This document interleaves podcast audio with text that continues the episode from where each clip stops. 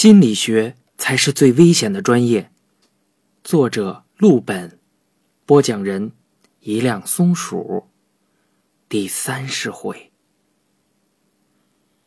上一次咱们说到，这妹妹歪歪头对女老师说：“姐姐说她会教我的。”这妹妹说完这句话开始啊，一切都不一样了。几天之后。女老师和妹妹的父母凑在一起，把双方掌握的情况一交换，得出了一个结论：这孩子魔怔了。他妈边哭边说：“这孩子前一段时间在家里老自言自语，开始我没管他。”后来老听见他喊姐姐姐姐的，我们夫妻俩都觉得是孩子太想他姐姐了，总是忘记姐姐不在了。虽然我们听着觉得心里在滴血，但是也忍不住说他。我觉得这孩子肯定是得精神病。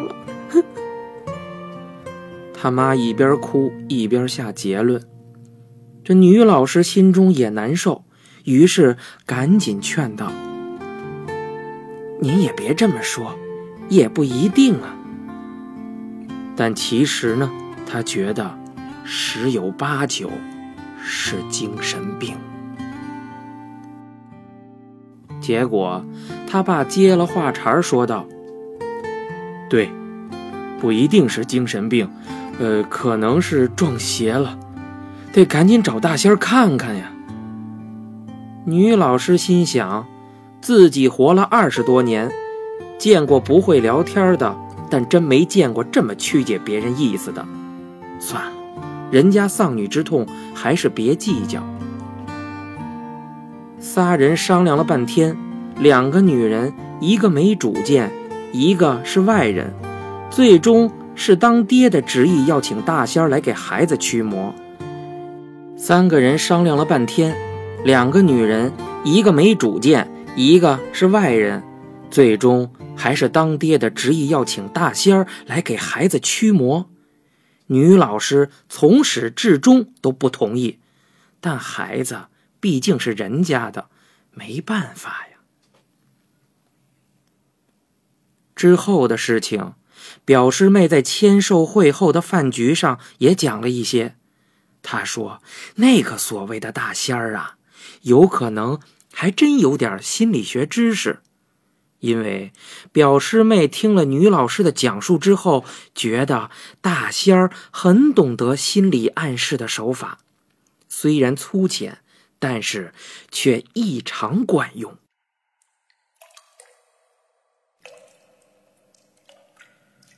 女老师说，她和夫妻俩带着妹妹去找大仙儿。大仙儿是个中年妇女，一个人住在南城一栋普通的居民楼里，楼道里贴满了性药广告。他们刚一进门呀，这大仙儿就说道：“造孽，造孽呀！”他爸把妹妹领到他跟前儿。大仙儿干脆把眼睛闭上，转过身，好像很不愿意接触似的。要说这人呐，差不多都是贱骨头。如果这位大仙儿笑脸相迎，可能孩子他妈会觉得这人没本事；相反呢，大仙儿一副嫌弃的表情，却让他妈开始信服了。他妈一边哆嗦一边想：这人。简直神了，还没说话就知道我女儿有问题。但实际上呢，他爸呀早就把事儿跟大仙说了，并不是他先知先觉。至于女老师呢，她是根本不信的，就觉得这个人呀装神弄鬼的。他想等这边结束了，好赶紧劝说他们把孩子带去医院。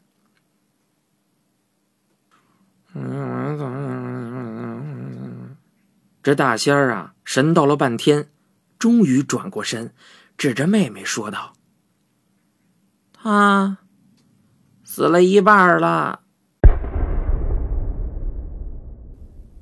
他妈腿呀，立刻就软了，忽忽悠悠的顺势倒在那油尽麻花的破沙发上。他爸呢也慌了，但是还站得住。他死一半了，这话说的可相当有技巧，既可以理解为妹妹自己命不久矣，也可以理解为他一奶同胞的姐姐已经死了。本来两个人嘛，现在剩一个，可不是死了一半了吗？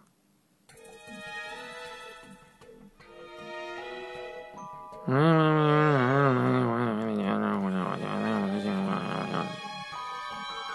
这大仙儿，又含含糊糊的说了一大堆，大意是妹妹被冤魂缠上了，等等大家耳熟能详的那一套话。他说呀，他准备给妹妹招魂，让姐姐回来交代几句话，再超度净化。说着呢，他拉开手边的抽屉，这女老师探头一看呢。不禁炸舌，哎呦，满满一抽屉都是各种法器呀，有降魔杵、木鱼儿、桃木剑、十字架，哎，反正什么流派的都有，还有半盒乌鸡白凤丸，估计大仙儿有点月经不调吧。招魂的过程咱们不再赘述，大家去林正英的电影里看看，差不太多。但是，为什么表师妹说这位月经不调的大仙儿懂一些粗浅的心理学知识呢？因为，他当时对女老师做了一件事儿。从一进门开始，女老师就表现出完全不信的样子，也不想配合。大仙儿估计就是看出了这一点，所以重点对他展示自己的法力。一下子把女老师唬住了。大仙儿做了什么呢？其实说起来很简单，就是让女老师拿着一个项链坠儿，他要女老师胳膊架在桌子上稳定住，右手呢捏着项链坠儿，把它悬在半空中，然后要妹妹正坐在项链坠儿的下方。大仙儿跟女老师交代道。你把眼睛闭上，在脑子里想象他姐姐回来了，他握着你的手，摇晃项链坠儿，但是你不要随他的意呀，要稳定住手，不要动，不管发生什么事儿都不要动啊，也不要睁眼，能行吗？女老师点点头，搞不清楚他葫芦里卖的什么药，她不清楚。但是表师妹清楚啊，这其实是咨询师常做的一个小测试，主要的目的是测试来访者的可受暗示程度。有的人很容易接受暗示，有的人很难。在施展催眠术之前，必须要了解这个人能不能被催眠。摆坠儿啊，是很常用的手法，咨询师会要求来访者。闭眼，在脑中想象项链坠摆动的样子，但是手要努力保持静止。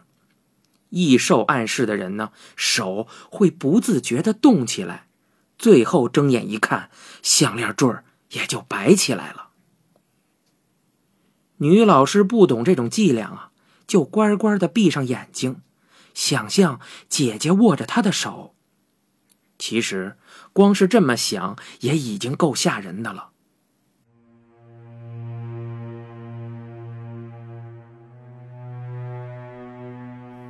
过了一会儿，女老师隐约听到屋子里有人哭，听着像是孩子他爸。还没等他听真切，他妈也开始叫唤。女老师仔细那么一分辨呀，哎呀，他妈在叫姐姐的名字。女老师不是什么心智特别坚定的人，她心脏咚咚咚的跳，吓得睁开眼睛，立刻看到手中的项链坠正在大幅度的摇摆。他爸妈又惊又急，又喜又怕，表情都不知道该怎么变化了。当时那种震撼的感觉，实在无法形容。难道死去的双胞胎姐姐真的回来了？从此，女老师就落下了个毛病，开始害怕孩子。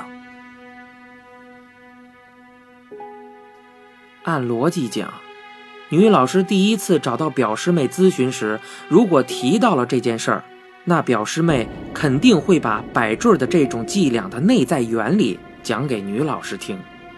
但是先入为主，在大仙儿故意渲染之下，女老师已经认定姐姐的鬼魂回来了，而且还曾握着自己的手摇摆。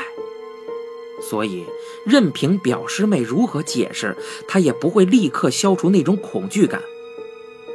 另外，我们之前也说了，影响她的其实还有那一丝隐藏在深处的愧疚，这就不是简单解释心理学原理能治疗好的了。说来也奇怪，让大仙这么一折腾。双胞胎妹妹的确不再胡言乱语了，但这说不好到底是不是大仙的功劳。我们无法量化妹妹所受到的心理刺激有多大。姐姐的死对她肯定是一场灾难，在这场灾难之后，妹妹产生姐姐还在的幻觉，或者主观不愿意承认姐姐的死亡，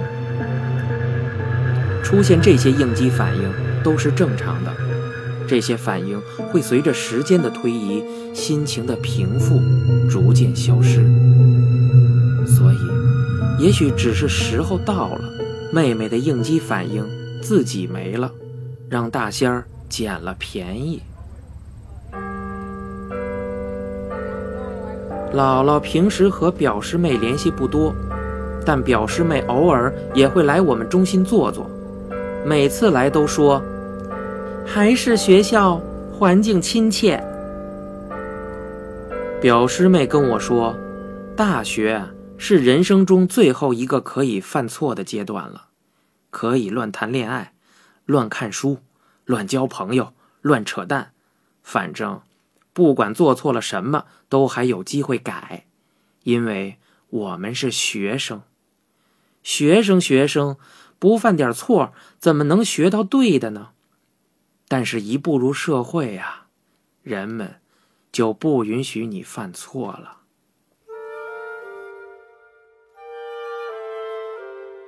我跟他说，我看过他讲座的视频，对里面一段讲现代人如何自处的阐述特别有共鸣。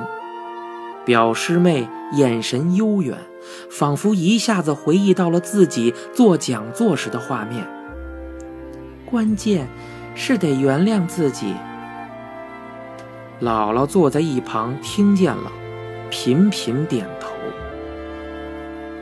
姥姥曾经跟我说过，表师妹就是因为无法原谅自己的无能为力，才放弃了咨询师的前途。她试过各种各样的方法帮助女老师，但是她就是无法摆脱对小孩子的恐惧。眼见他的教师事业一点一点的崩溃，表师妹自己也崩溃了。表师妹的老师对徒弟有一个要求，就是对来访者一定要负责到底，不能半途而废。人家中途不来咨询了，你也得一直跟进，不能让来访者有被人抛弃的感觉。但这一次，表师妹没有做到。老师也是恨铁不成钢，可能对他说过一些重话，说对他很失望之类的，所以这些稻草加起来，让表师妹无法负担，导致他最终放弃了咨询师的工作。之后，女老师的恐惧症有没有治好，我就不清楚了。表师妹的老师很资深，有他接手收尾，应该没什么大问题。要说人生啊，真是处处存在巧合。我有一次坐海航的飞机，无聊的翻飞机上放过的过期杂志，发现里面居然有一篇表师妹的采访，照片 P 的太过华丽了，法令纹都没了，一眼我都没认出来。采访稿里又提到了他曾经的咨询师身份，问他有没有很难忘的事情。表师妹在采访里说，最难忘的就是有一个很想帮助的人，但是最后还是没帮上忙。她说，那个人很喜欢孩子，想做的工作也和孩子有关，但是他又害怕孩子，是一种特殊的恐惧症。记者问：“那最后没有治好吗？”表师妹说道：“没治好，最后。”我们俩都精疲力尽了，还是我的恩师出面提出我已经无能为力了，让那个人去医院治疗，因为他经常产生幻听。采访里用的是单立人的他，因为记者也不清楚表师妹说的是男是女。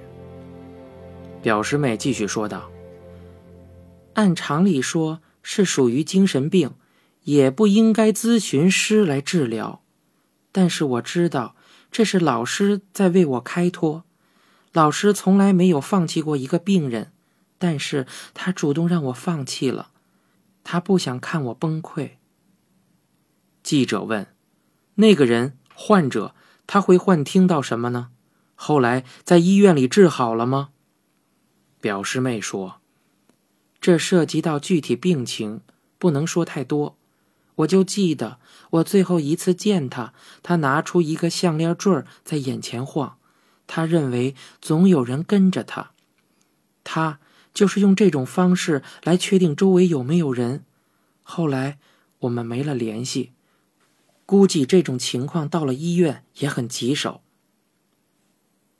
我跟大姨妈提起我看到这篇采访的事儿。说：“我一看呀，就知道这写的是女老师的案子，真是太巧了。”大姨妈说道：“这有什么可巧的？表师妹曾经受聘于民航系统，你看到的那本杂志啊，是民航自己做的内刊。为了凑内容，肯定得采访他呀，指不定还有多少篇和他有关的文章在天上飞呢。”这层关系我确实没想到，还是女人心思细腻。另外，关于采访里提到的表师妹的老师的态度和我听到的完全不一样。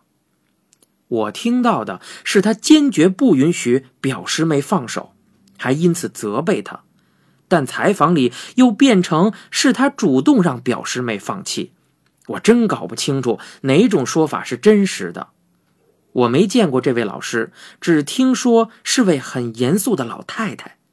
若是按照这个印象来分析啊，好像强硬的做法才像他老人家的风格。采访里还说到一个非常非常重要的环节：女老师经常产生幻觉。